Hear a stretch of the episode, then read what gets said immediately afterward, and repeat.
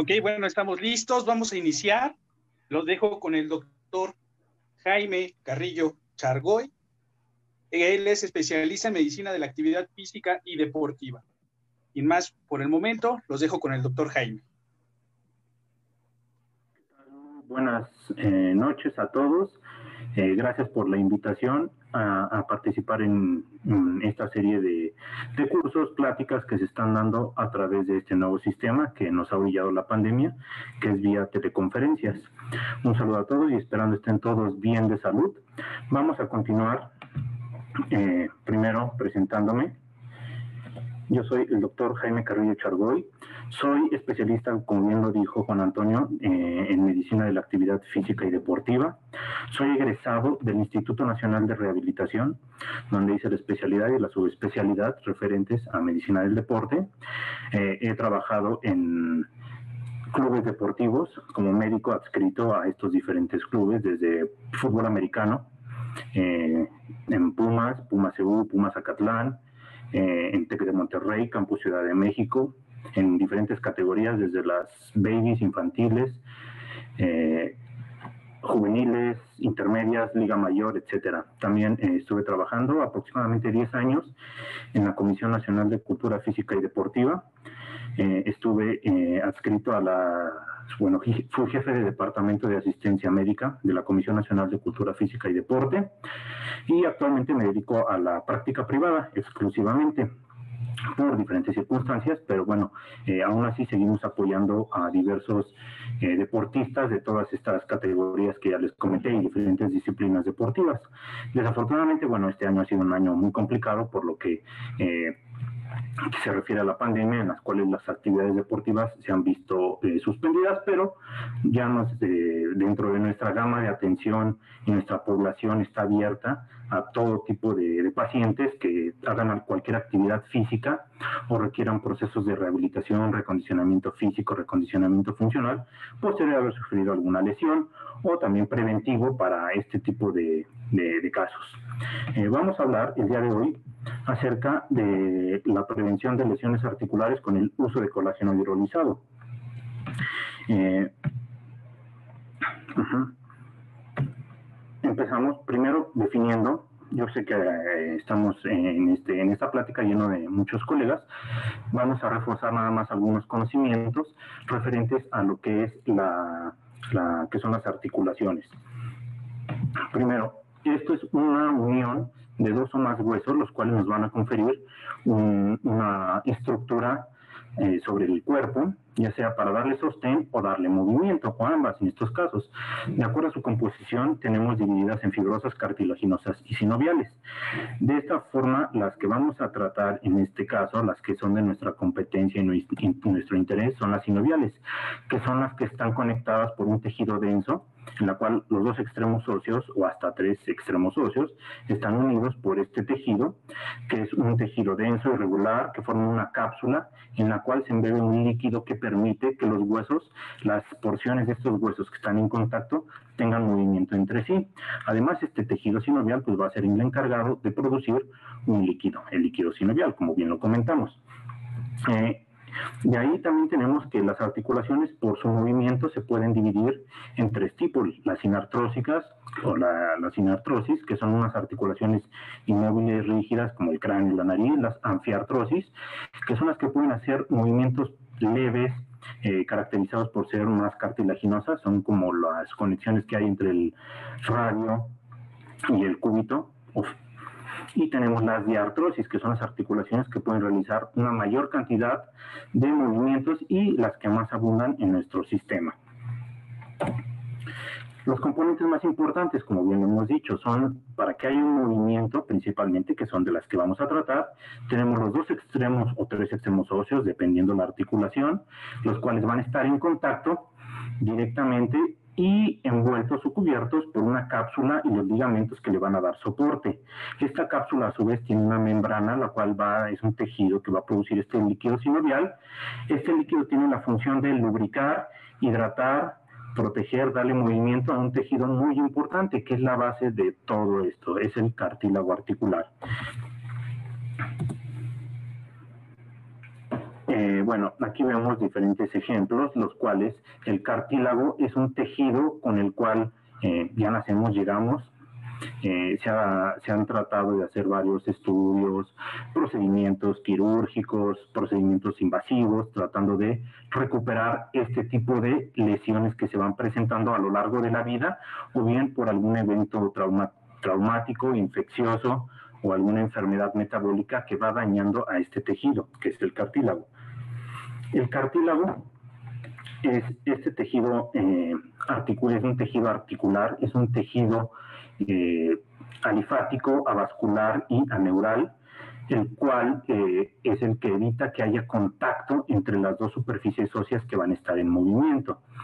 Eh, va a facilitar este deslizamiento, disminuye la fricción de estas superficies y prácticamente evita que esta superficie rugosa que, contiene la cortical ósea estén en contractos entre sí. las corticales óseas son las que sí tienen una alta inervación, vascularización, por lo tanto son las que van a ser sensibles, dolorosas. El cartílago articular no es el sensitivo, no es el que nos va a producir el dolor.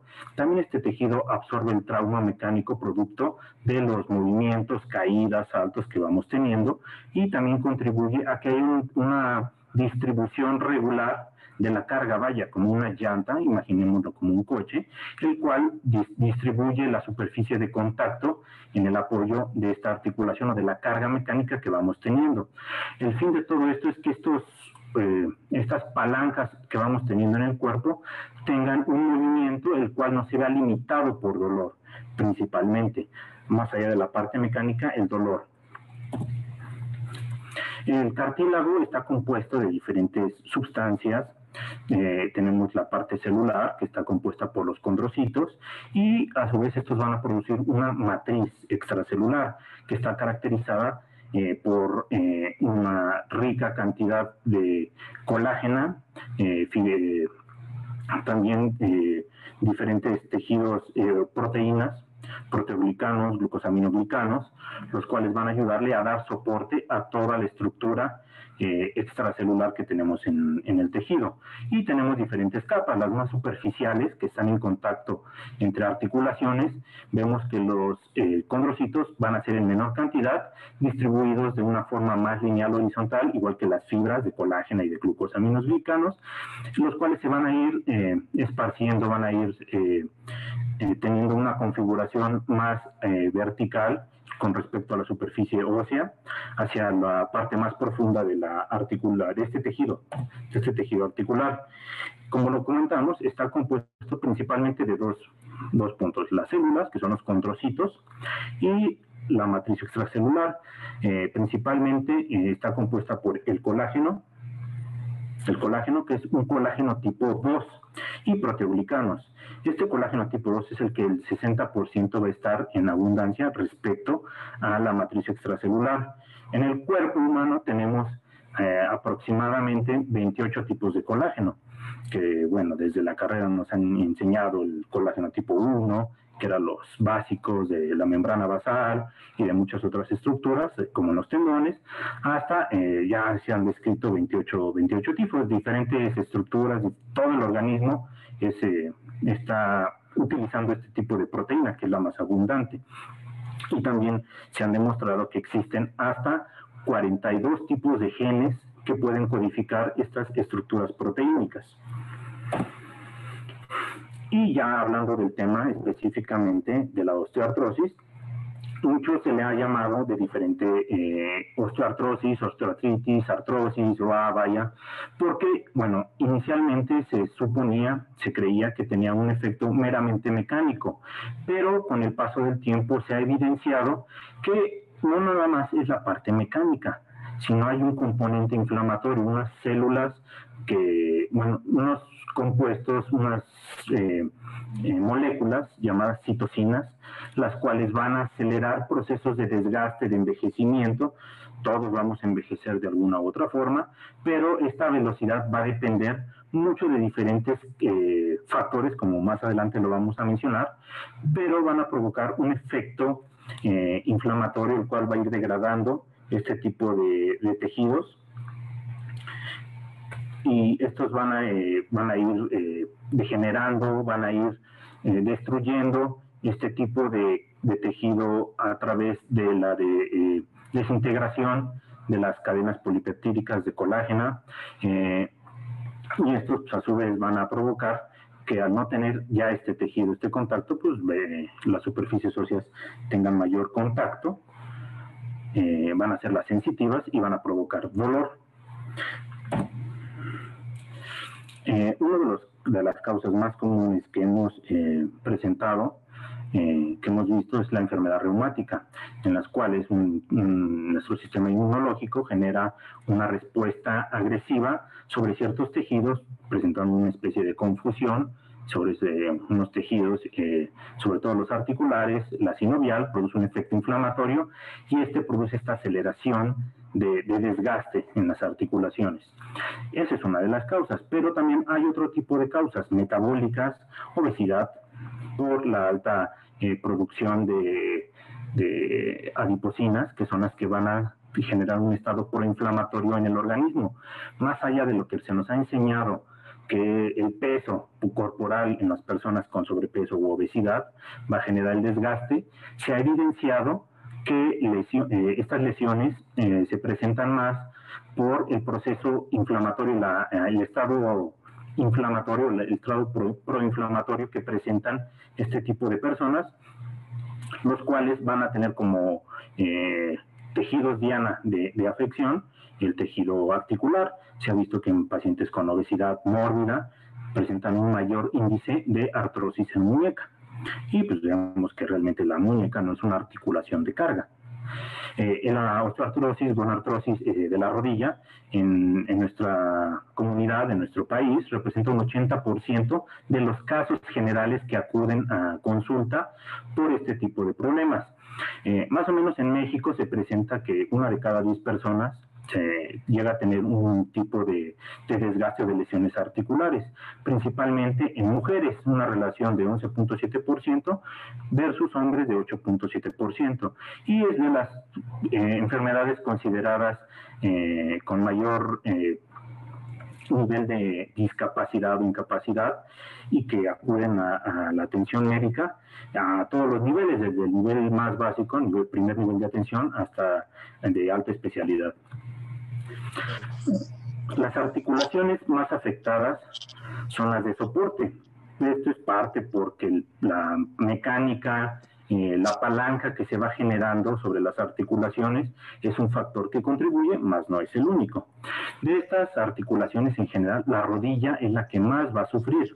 La rodilla es una articulación que, si lo vemos por los tipos de palanca, es la que más torque. Ya. presentar. De ahí siguen las de cadera, eh, después las de las articulaciones eh, del miembro superior y columna, columna vertebral y columna cervical a nivel de las facetas articulares.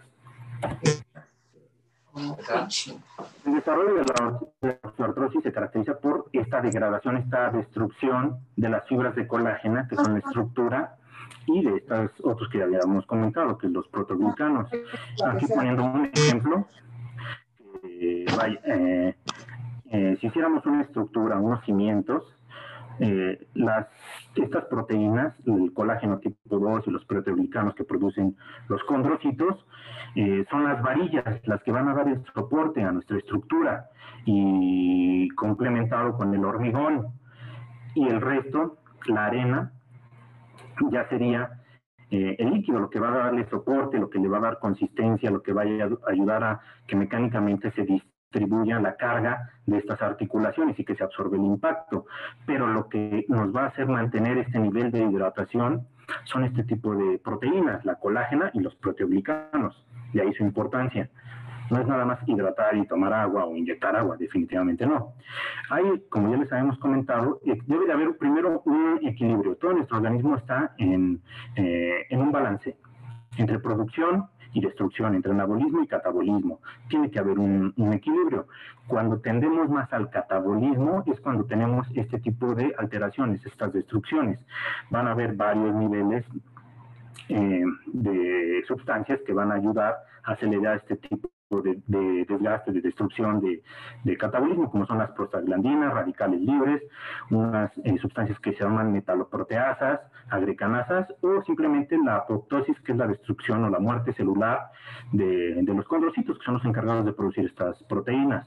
Hay varios factores, no es un, solo caso, no es una sola causa la que va a producir este tipo de, de lesiones.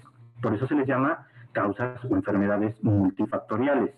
Uno de ellos es la edad, principalmente mayores de 50 años, con un predominio en mujeres. Se agrega que también un factor eh, hormonal, como son los estrógenos, tienen que ver con esta protección que ya eh, pasa llegando al climaterio, en las mujeres al tener estos desbalances hormonales, predisponen ya hay un incremento en las lesiones. Previo a esto, en edades más jóvenes eh, hay un equilibrio, vaya, van uno a uno, pero conforme se van aumentando la edad, vamos envejeciendo, las mujeres son las que presentan eh, mayor incidencia de estas lesiones.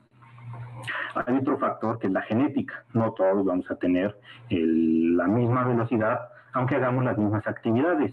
También está dado por la raza, eh, por genes, como el COL2A1, eh, vemos que en, muchos personajes, de, en, muchas comunidades, por ejemplo las asiáticas, la población adulta mayor puede hacer flexiones, extensiones, ponerse en cuclillas, cosas que yo a mis 40, casi 40 años no puedo hacer tan fácil como ellos lo hacen. Entonces es importante esta parte. No es la única, obviamente. También son factores como la obesidad, como ya lo habíamos comentado, que se producen este tipo de hormonas. El tejido graso adiposo es un tejido endocrino, el cual va a generar eh, varias hormonas que en este caso aumentan el riesgo de inflamación, de lesión, reblandecimiento del tejido cartilaginoso, del tejido carticular eh, cartilaginoso articular. Pero este tipo de problemas se ve principalmente en articulaciones de, la rodilla, en articulaciones del tobillo, no tanto en la cadera. En la cadera está más asociado a un componente genético. También ejercicios, la sobrecarga que le ponemos a las articulaciones, los dos extremos son malos. Tanto el no moverse, tener una vida sedentaria, tanto por la parte de obesidad, pero por también la mala nutrición que le vamos a generar a nuestro cartílago, pero también la sobrecarga articular que le vamos, le vamos, a, vamos sometiendo a, nuestro cuerpo, ya que ese es un factor mecánico el cual va a producir una respuesta de nuestro organismo por este estrés, aumento de flujo sanguíneo, aumento de temperatura, aumento de radicales libres, los cuales van a predisponer a este déficit, a esta pérdida de cartílago articular. Enfermedades metabólicas como la hemocromatosis, malas alineaciones articulares, sobre todo en las etapas iniciales, en el crecimiento que se puedan detectar, eh, van a generar también eh, problemas de sobrecarga. Igual, regresando a la analogía, como una llanta que no esté bien balanceada, va a generar una sobrecarga en puntos específicos, en lugar de distribuir todo el peso en la superficie articular de forma global, va a concentrarse en puntos los cuales van a aumentar, van a disminuir su vida útil por esta sobrecarga que se, va, ah, van siendo sometidos. Eh, aquí el chiste es que en las edades tempranas se puedan hacer estas correcciones, porque ya eh, en edades medias, intermedias, ya es evidente en la lesión que se puede presentar. No necesitamos esperarnos hasta edades de adultos o adultos mayores para eh, presentar un problema ah, articular.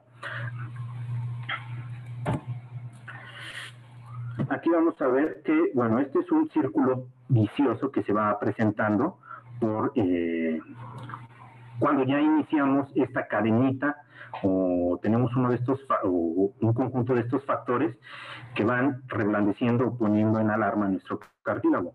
Eh, empieza a haber por alguna lesión, un proceso metabólico, un proceso inflamatorio, aumento de estas citocinas y metaloproteasas, las cuales van a repercutir en un desbalance con la producción de estas proteínas, de colágeno, de glucosaminoglicanos, y eh, vamos a tener una pérdida de agua, se va a deshidratar el cartílago al no tener estas proteínas de soporte y esto va a ocasionar que se pierdan estas propiedades físico-químicas, eh, mecánicas que tiene el cartílago, por lo tanto va a empezar a lesionarse.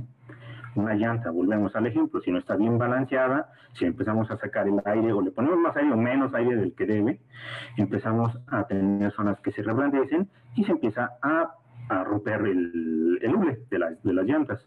Aquí tenemos, empezamos a tener una lesión en el cartílago empieza a haber una respuesta eh, todavía más agresiva de nuestro cartílago empieza el hueso subcondral a resentir esa sobrecarga, empieza a, doler, manda una señal y hay una retroalimentación positiva en la cual aumentamos el, proceso inflamatorio.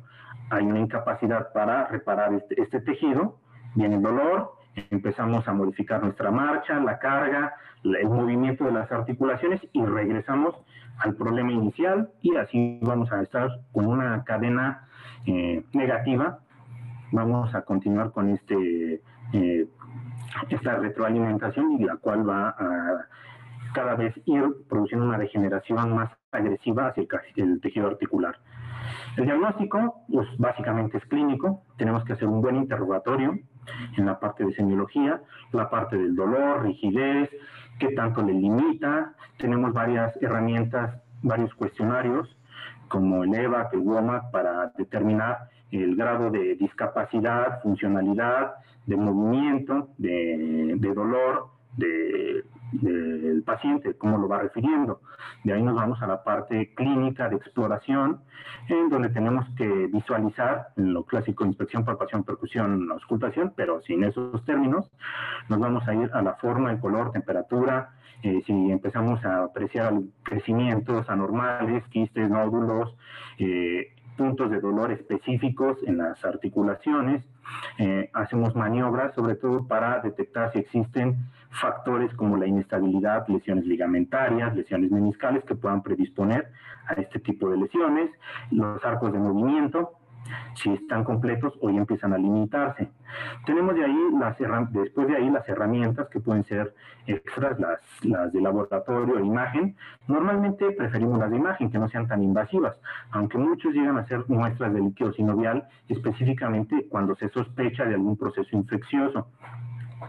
Pero, eh, vaya, el diagnóstico clínico, eh, lo, lo, básico va a ser con el interrogatorio y la exploración física.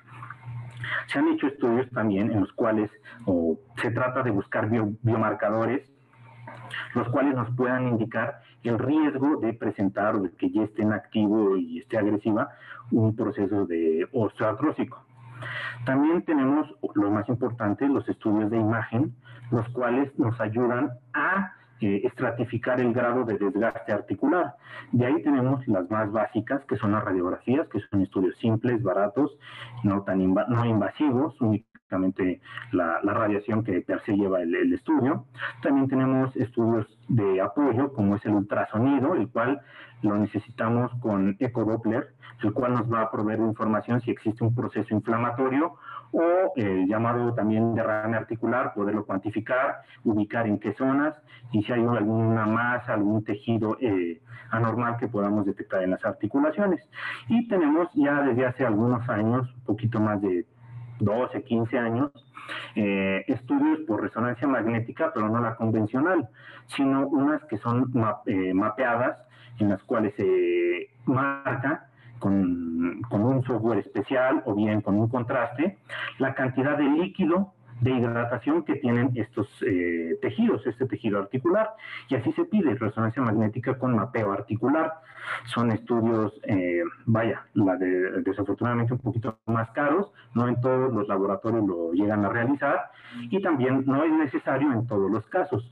Principalmente este tipo de estudios los solicitamos en pacientes eh, jóvenes deportistas en los cuales ya hemos eh, buscado las causas de dolor articular que pudieran tener, que lesiones, por ejemplo, basándonos en el que más se realiza, que es en rodilla, lesiones ligamentarias, lesiones meniscales, eh, algún quiste, pero que no encontramos por, ni por clínica ni por los estudios convencionales no invasivos.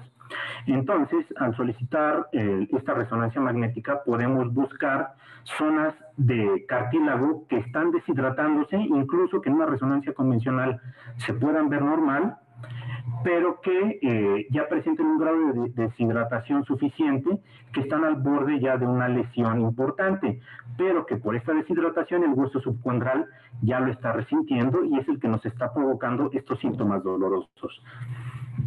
Eh, normalmente para radiografías utilizamos la escala de Kelvin-Lawrence, las cuales toma como puntos importantes el espacio articular, la eh, calcificación o la radioopacidad que pueda existir a nivel de las facetas eh, articulares pues, de la rodilla, de la tibia, eh, en las cuales vamos a ver mayor contenido de calcio, lo que le llamamos esclerosis subcondral, la presencia, la reducción del espacio, este tipo de estudios se tienen que solicitar con carga, para evidenciar que existe una compresión y una disminución de este espacio, porque si son acostados en decúbitos, eh, la carga pues se pierde.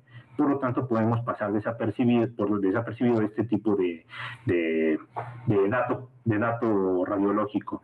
Eh, la presencia de osteofitos marginales, que son estas pequeñas calcificaciones que se van formando eh, en la periferia de las articulaciones, y también la presencia de unos eh, nódulos o unos espacios que empiezan, se empieza a desmineralizar el hueso, que son conocidos como geodas o quistes subcondrales. Todos estos nos van a generar ya un grado o evidenciar el, grado de lesión que pueda tener. También de esto depende el tratamiento que podamos ofrecerle a los pacientes. Cuando ya es un grado severo, una grado 4, pues definitivamente ninguno de los métodos convencionales, no invasivos, terapéuticos, farmacológicos va a poder tener, ayudar a tener solución en este problema. Ahí ya el, el reemplazo articular es definitivamente el indicado. Un punto importante también que tenemos que tomar en cuenta es que nosotros vemos pacientes, no vemos imágenes. Nos han llegado varios casos de pacientes con eh, diagnóstico ya de osteoartrosis, osteoartritis grado 4 eh, eh, de rodilla o de cadera, los cuales hasta cierto punto son asintomáticos o que tienen movilidad que no limita sus actividades de la vida diaria. Y son pacientes a lo mejor ya de edad avanzada, más de 70 años, en los cuales pues ya tomamos la decisión en base a eso, a la, a la perspectiva, a la calidad de vida si es o no conveniente someterlo a un proceso quirúrgico, que son bastante cruentos, pero vaya, son resolutivos para procesos dolorosos. Pero si el paciente no tiene ninguna limitación, pues podemos uh, platicar y en base a los otros factores, la edad, comorbilidades, tomar la decisión de o no, sí o no referirlo con el especialista para un reemplazo articular.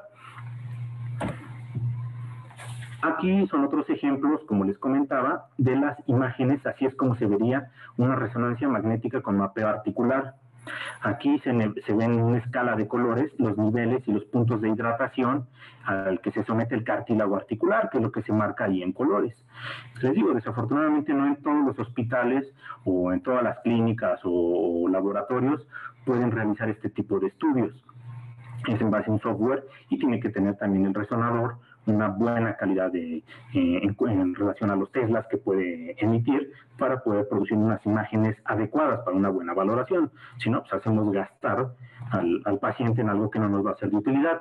Este es un estudio de imagen por ecografía en los cuales podemos evidenciar sobre todo el tejido blando periarticular, si, si se presenta como en un estado inflamatorio, eh, los puntitos rojos son vasos sanguíneos que a lo mejor no esperaríamos encontrar en un tejido sinovial, eh, pero lo estamos asociando a un proceso que es un punto doloroso, con además un derrame articular, que es el que se evidencia justo en esta zona, como una imagen eh, anecoica, con un reforzamiento posterior, eh, y además que a, las maniobras que logramos hacer con el ultrasonido es compresible, porque es las ventajas del ultrasonido, que es más dinámico, que podemos mover, podemos hacerlo ahí mismo en el consultorio.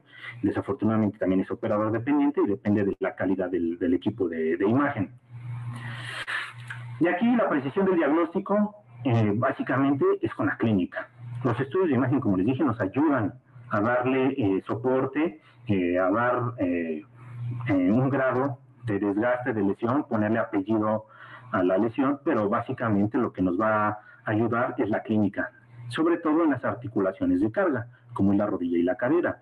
Se han hecho estudios en donde se ve que en la rodilla tenemos con el puro examen clínico una sensibilidad del 95% y una especificidad un poquito más baja, del 69, casi 70%, que si ya los complementamos con estudios de imagen, la sensibilidad, pues bueno, también varía un poquito, pero aumentamos la especificidad de la lesión, prácticamente se mantiene igual. En cadera, pues pasa lo mismo, ahí sí aumentamos un poquito la sensibilidad con los estudios de imagen y la especificidad, porque también por la complejidad de la cadera, los tejidos... Eh, más voluminosos que no están los puntos articulares tan fácilmente explorables, pues podemos pasarlo desapercibido. Lo más importante siempre será la prevención, porque ya una vez iniciado este desgaste, sobre todo en grados 3, grados 4, no hay vuelta atrás. Lo importante es evitar eh, siquiera llegar a unos grados ya de, de discapacidad o de limitación funcional la mejor estrategia que podemos llegar es tanto la utilización de fármacos como las medidas no farmacológicas y una vez que está presentado el caso. Como medidas eh, importantes que podemos nosotros modificar, además de las terapéuticas que vayamos a implementar, eh, bueno, vamos a ver que la edad definitivamente no es, un, no es algo que nosotros podamos modificar, que tengamos injerencia, salvo que alguien descubra o desarrolle una máquina que viaje en el tiempo, que pueda hacer retroceder el tiempo, jugar con, con todas estas teorías, aún en este momento no se puede. Otro factor es la predisposición genética, eh, en las cuales, pues bueno, ya es como nacemos y es con, las, con la información genética que llegamos a este mundo y tenemos que trabajarla no se puede modificar actualmente con nosotros y más para este tipo de lesiones. Se hacen estudios para hacer detecciones o modificaciones en genes específicos, pero todavía no se hacen para las articulaciones o para la prevención de desgaste articular.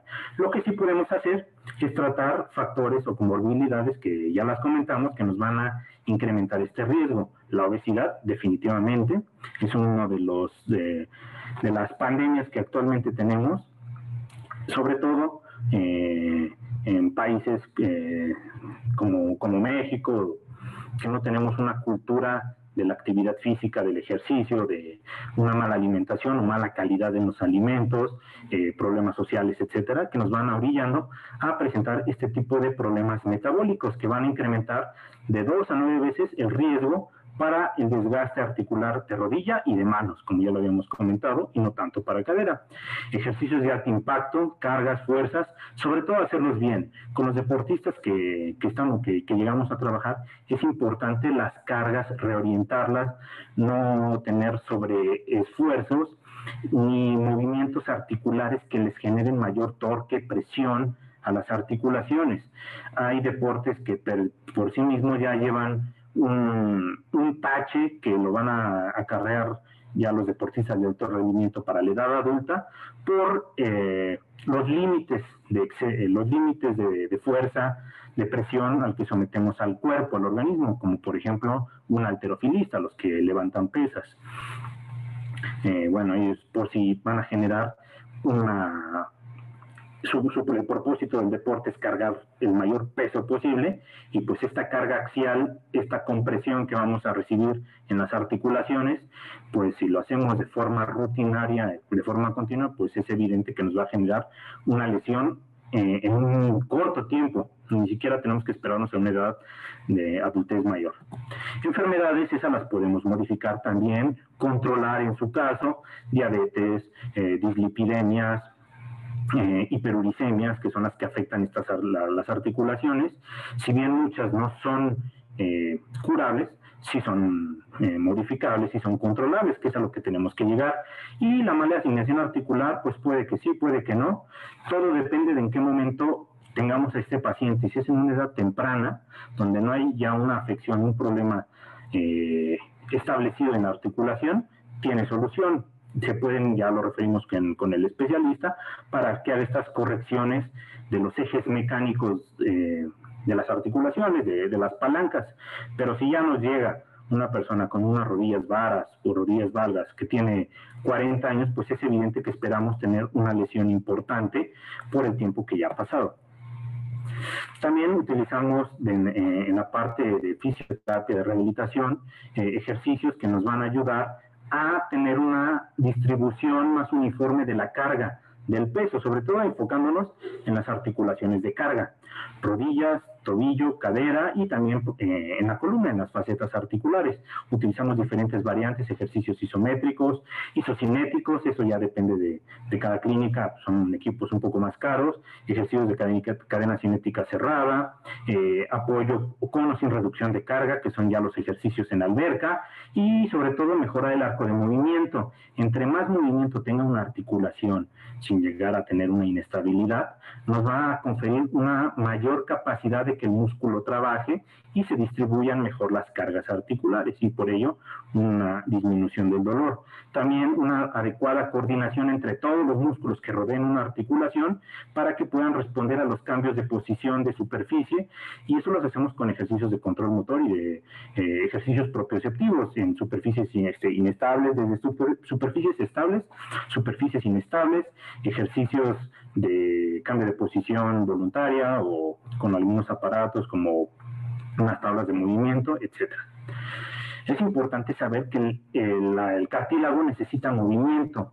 Hagamos otra analogía, que nuestro cartílago es como una esponja. Ya vimos que es un tejido avascular, quiere decir que no tiene una nutrición directa, no hay un vaso sanguíneo que lo esté nutriendo de forma constante y que a su vez se estén eliminando los residuos producto del metabolismo. Entonces, al hacer ejercicio, al haber una ligera compresión, estamos haciendo como si fuera una esponja.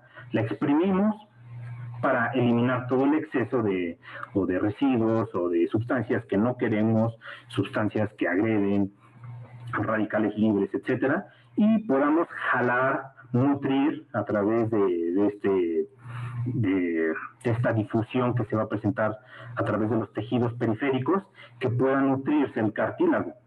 Vaya, como una, una metáfora china, ¿no? Para rellenar algo nuevo, tenemos que vaciar lo que ya tenemos y es lo que tenemos que hacer y eso solo lo logramos con el movimiento. De ahí que eh, nuestro fin no es nada más quitarle el dolor, sino retornarlo a sus actividades para que eh, pueda este tejido repararse, pueda este tejido nutrirse, pueda este tejido tener una buena calidad. Entonces, el movimiento es algo muy, muy importante que tenemos que trabajar. No irnos al exceso, pero sí parte de la rehabilitación o de lo que buscamos, de la integración de los pacientes con osteoartritis, es el movimiento. Como medidas no farmacológicas extras ya instrumentadas terapéuticas, tenemos diferentes equipos de alta tecnología o de tecnología básica como el ultrasonido, la electroterapia, la diatermia, el calor húmedo, es otra de las eh, cosas que incluso de forma casera se pueden utilizar, la alta tecnología, el láser infrarrojo, radiofrecuencias, pulsos electromagnéticos de alta intensidad, que es el subsistema superinductivo, ondas de choque radiales. Eh, muchos pacientes nos dicen, oye, ¿por qué me duelen las rodillas cuando va a llover?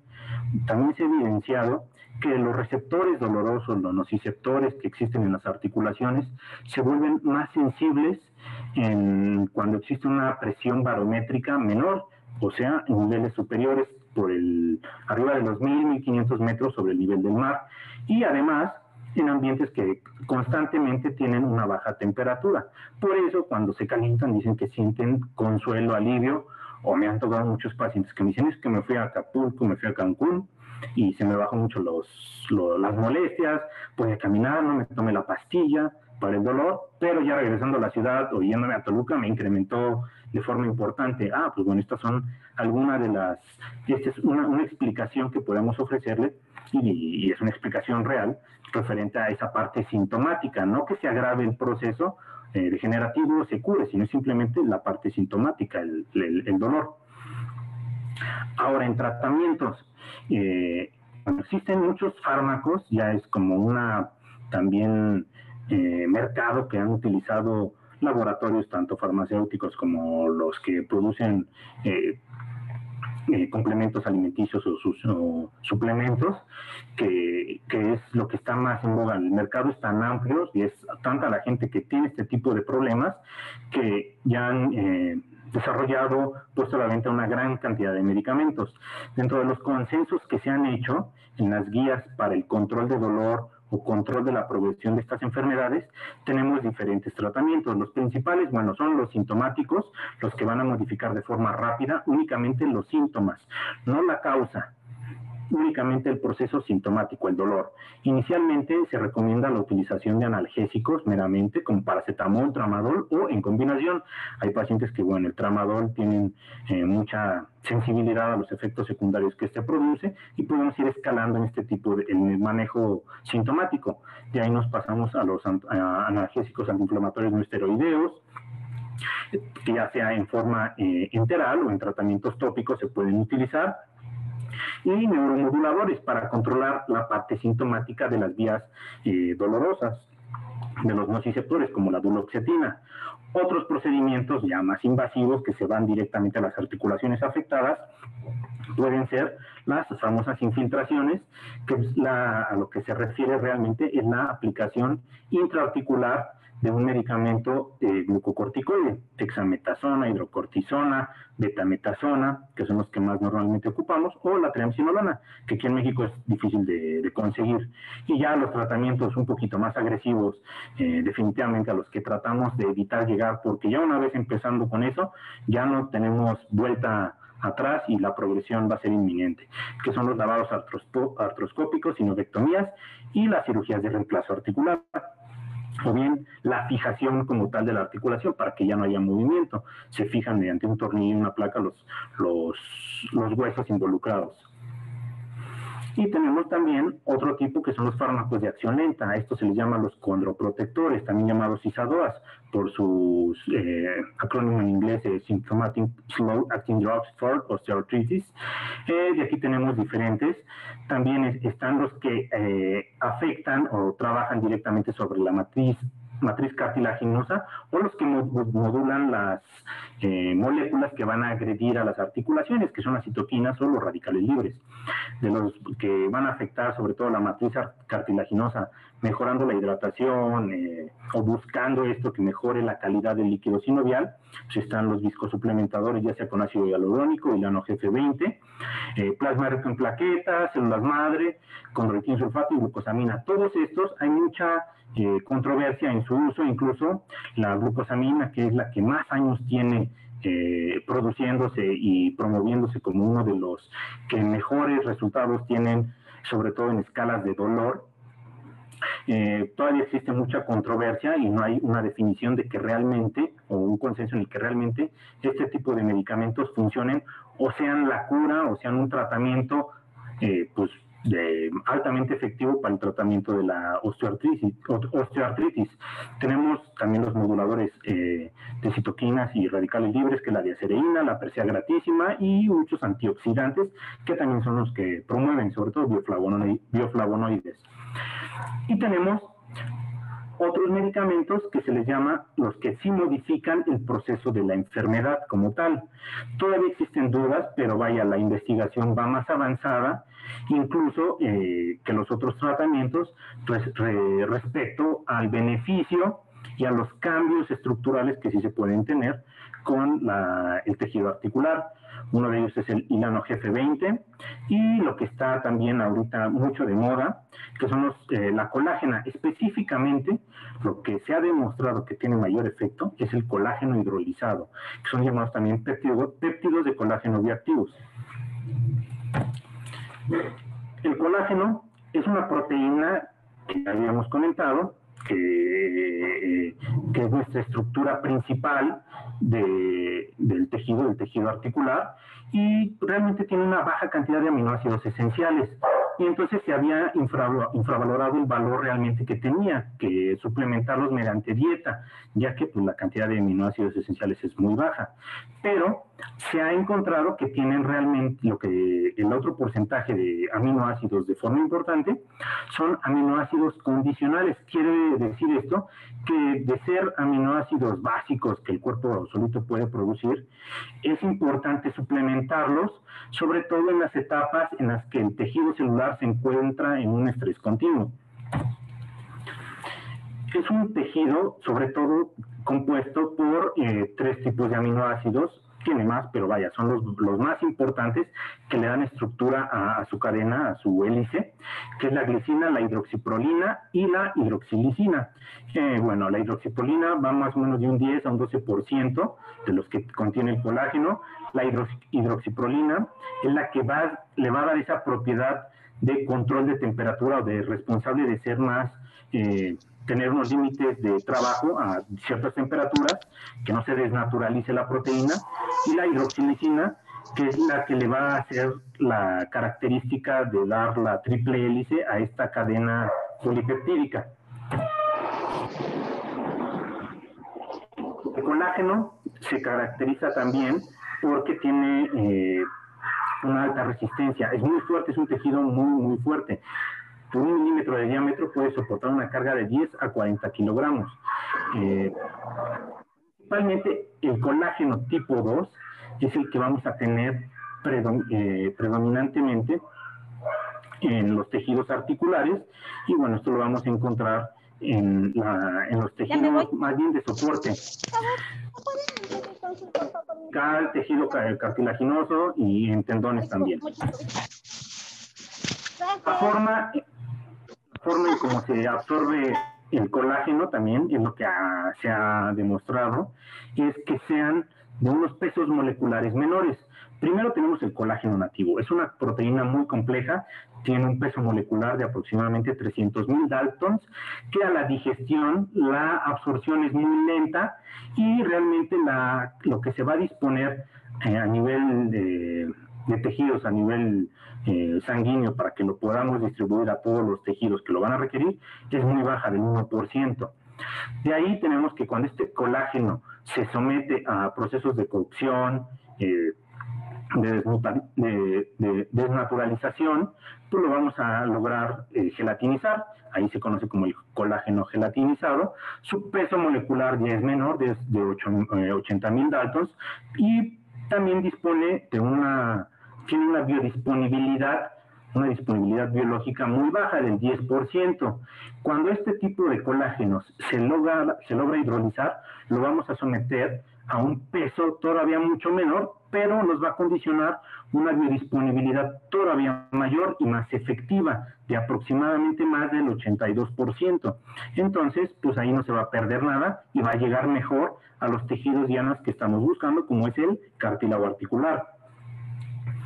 También, eh, anteriormente, todavía hace cinco años, no se lograba evidenciar realmente cómo lograba o cuál era su proceso farmacológico ah, y si realmente llegaba a, los tejidos que estábamos buscando. Su funcionalidad se medía en base a cuestionarios únicamente de calidad de vida, pero no se hacían estudios evidenciando que este tipo de tejidos, de este tipo de sustancias, lograsen llegar a lo que queremos, que es el cartílago articular. Se han hecho estudios en donde, donde marcan con un isótopo, que es un, marcador eh, eh, radiológico, eh, en el carbono número 14 y ya logramos identificar, se lograron identificar que este eh, compuesto lograse llegar a los tejidos que tenemos, a los tejidos que queremos, pero únicamente el colágeno hidrolizado es el que estaba teniendo este efecto.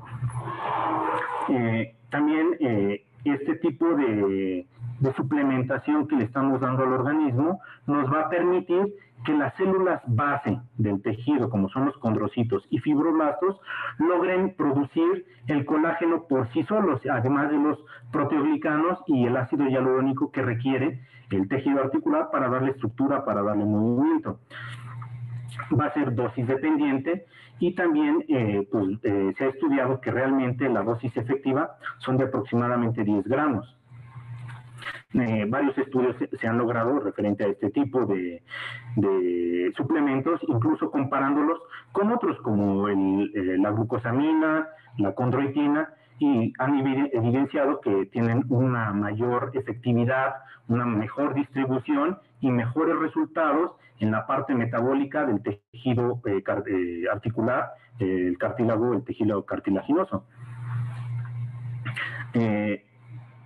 podemos ver que eh, nosotros con la edad sobre todo a partir de los 25 años, tenemos en nuestra curva de crecimiento una desaceleración, una meseta, incluso una caída, y vamos perdiendo progresivamente hasta 1.5% del cartílago tisular en general. Esto se va eh, acelerando más a partir de los 45, 50 años, y esto ya nos condiciona que estos efectos que vamos teniendo, además se vuelvan eh, sensibles, que ya empecemos a tener síntomas, dolor, molestia articular. En los deportistas también se ha evidenciado que incluso en edades tempranas, por esta sobrecarga, por este ejercicio físico, vamos teniendo este, eh, esta pérdida, esta destrucción tisular de, nuestro cuerpo.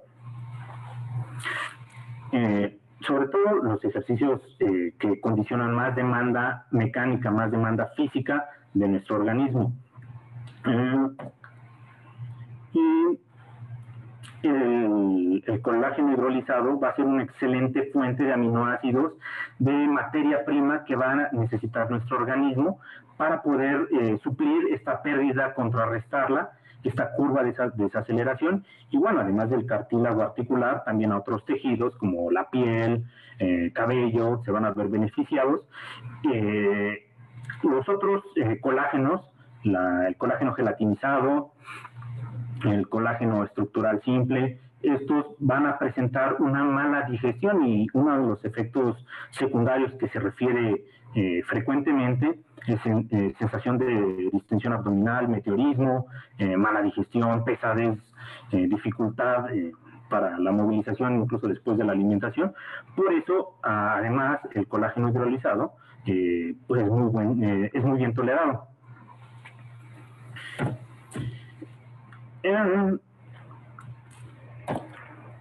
¿Qué colágenos? En el mercado ya existen muchísimos tipos de colágeno hidrolizado. Lo van a encontrar eh, fácilmente, eh, tanto en farmacias como en tiendas de suplementos. La ventaja que vamos a tener con la parte de, los laboratorios es que pues, las dosificaciones, las cantidades son las que realmente nos dicen que traen. La calidad, pues evidentemente no la vamos a sustituir con los laboratorios que producen suplementos que no, bajan, no pasan por los procesos de, de control tan estrictos que los laboratorios. De aquí que la marca que, utilizamos o que a mí me gusta utilizar mucho es la de CARTX3 del laboratorio del MOR, ya que además de los péptidos de colágeno hidrolizados, del colágeno como tal, de los 10 gramos que contiene, encontramos que eh, se complementa con dos sustancias importantes. El magnesio, que es un cofactor para la producción y la síntesis, para la producción o síntesis del cartílago. El magnesio es una llavecita extra, ya lo hemos visto en estas clases de bioquímica, que nos va a ayudar a que los procesos enzimáticos sean realmente efectivos sobre todo a nivel de, estas estructuras, sobre todo en la producción de glucosaminoglicanos y proteoglicanos, y el metilsulfonilmetano, que es una sustancia que se ha evidenciado que también tiene un aporte de azufre orgánico al organismo y que en diversos, diversos tejidos, sobre todo en terminales nerviosas, nos va a ayudar a controlar el proceso doloroso, sintomático. Además, en otras estructuras periféricas como el tejido sinovial, reducir el proceso inflamatorio, controlando la producción de radicales libres, controlando la producción de citocinas proinflamatorias, controlando la producción de metaloproteasas o colagenasas. Y bueno, aquí tenemos un completo eh, perfil de tratamiento por varios ángulos para los procesos de desgaste articular. Este tiene una dosificación de metilfonilmetano de 1.5 gramos, citrato de magnesio de 0.065 gramos y colágeno hidrolizado en la dosis realmente efectiva que es de 10 gramos.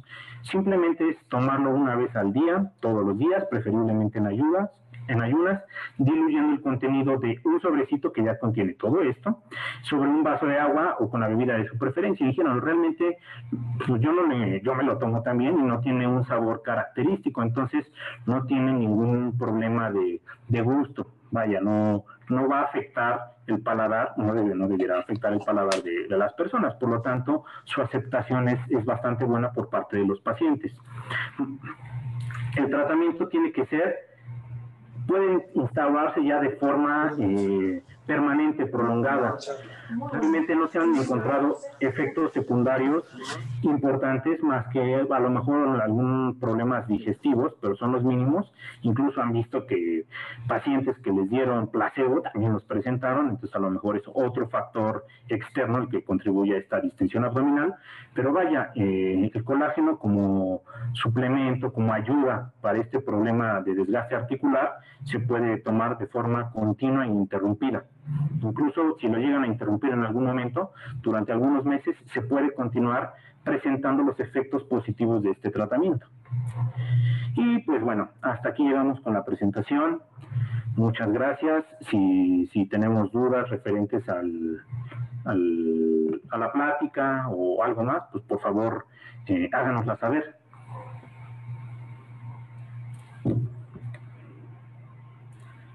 Muchas gracias. Quedamos abiertos a la sesión de preguntas y respuestas. Si alguien tiene alguna duda, es el momento, puede abrir su micrófono y preguntarle directamente al doctor Jaime.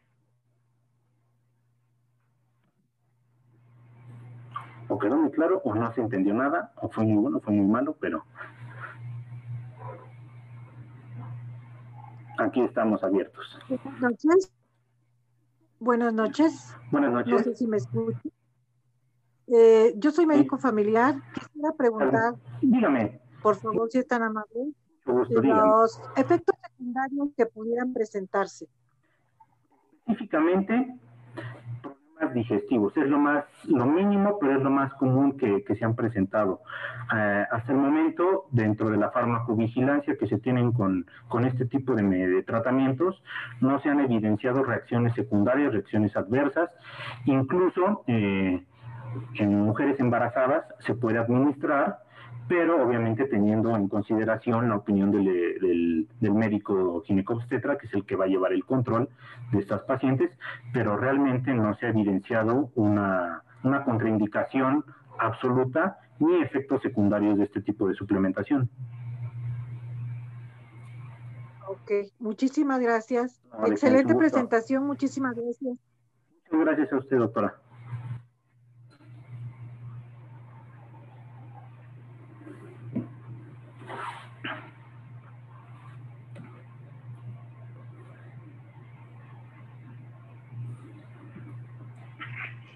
Buenas noches. Buenas noches. Sí, la biodisponibilidad entre las diferentes presentaciones, polvos, cápsulas, tabletas. Realmente no tiene nada que ver. Aquí lo importante es el tipo de colágeno que se esté administrando. Si es un colágeno hidrolizado, la biodisponibilidad va a ser mayor. Si es un colágeno nativo o un colágeno gelatinizado, va a ser menor la disponibilidad la absorción es más lenta y por ende eh, produce un poquito mayor de incomodidad en los procesos digestivos. Muchas gracias. ¿De qué?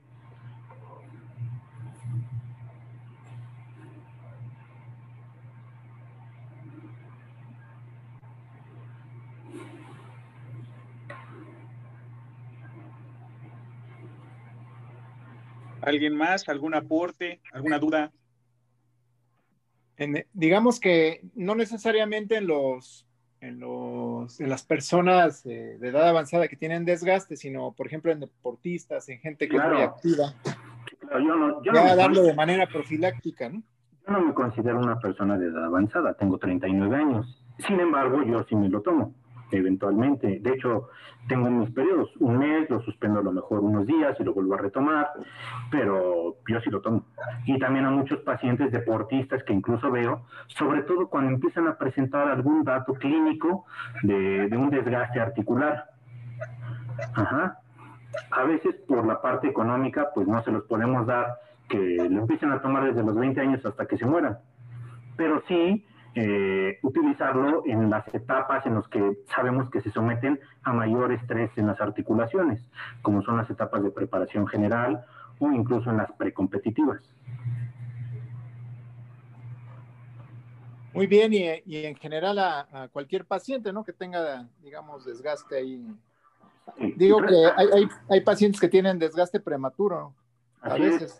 Sí, como le comentábamos, son muchos factores, las malas alineaciones articulares o lesiones previas que hayan tenido, alguna un esguince de ligamento, sobre todo en la rodilla, pues van a condicionar que tengamos una mayor inestabilidad y pues mayor cizallamiento, diferentes fuerzas que el cartílago no va a soportar y va a empezar a lesionarse. Correcto, pues muchas gracias, muy amable. Buenas noches. Buenas noches.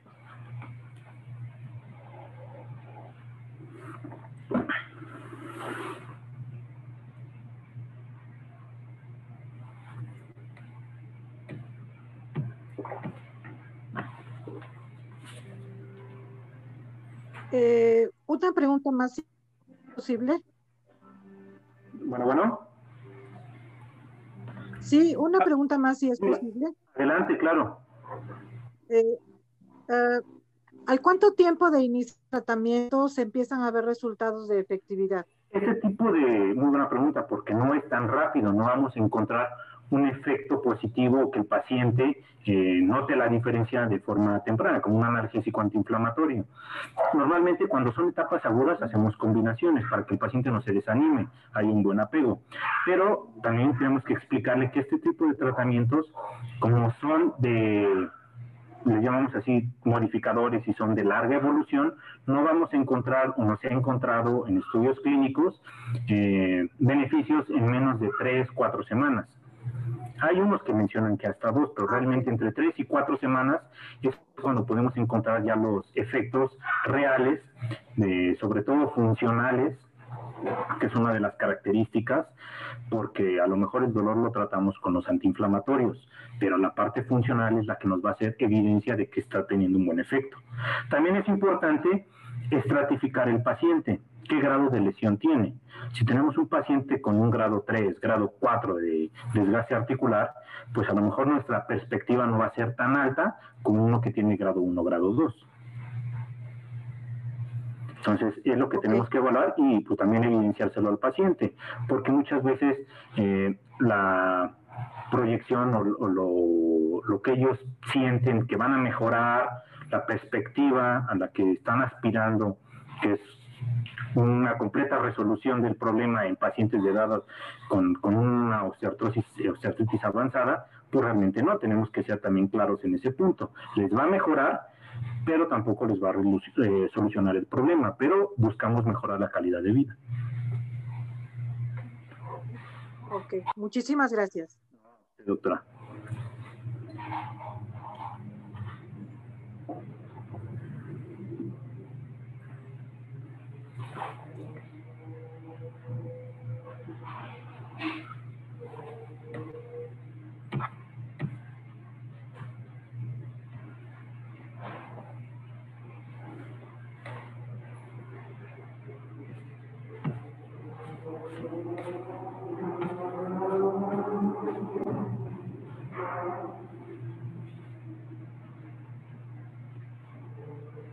¿Alguna otra pregunta? ¿Nadie más?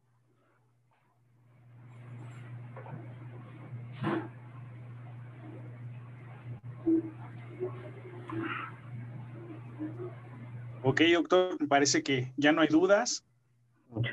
Le agradecemos mucho, doctor, por esta información. Y bueno, también agradezco a todos los doctores que nos hicieron el favor de acompañarnos. Ya saben, estamos a sus órdenes. Juan Antonio Rosas, del Laboratorio Elmore. Les agradezco mucho. Muchas gracias a todos y gracias por la invitación.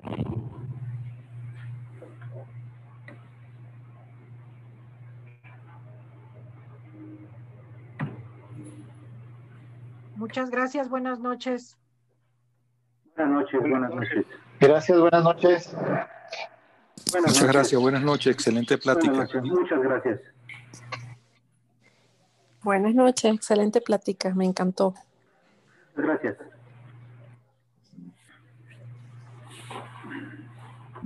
Gracias, doctor. Buenas noches. Buena plática. Muy buenas noches. Muchas gracias. Muchas gracias. Excelente plática. Muchas gracias, doctora.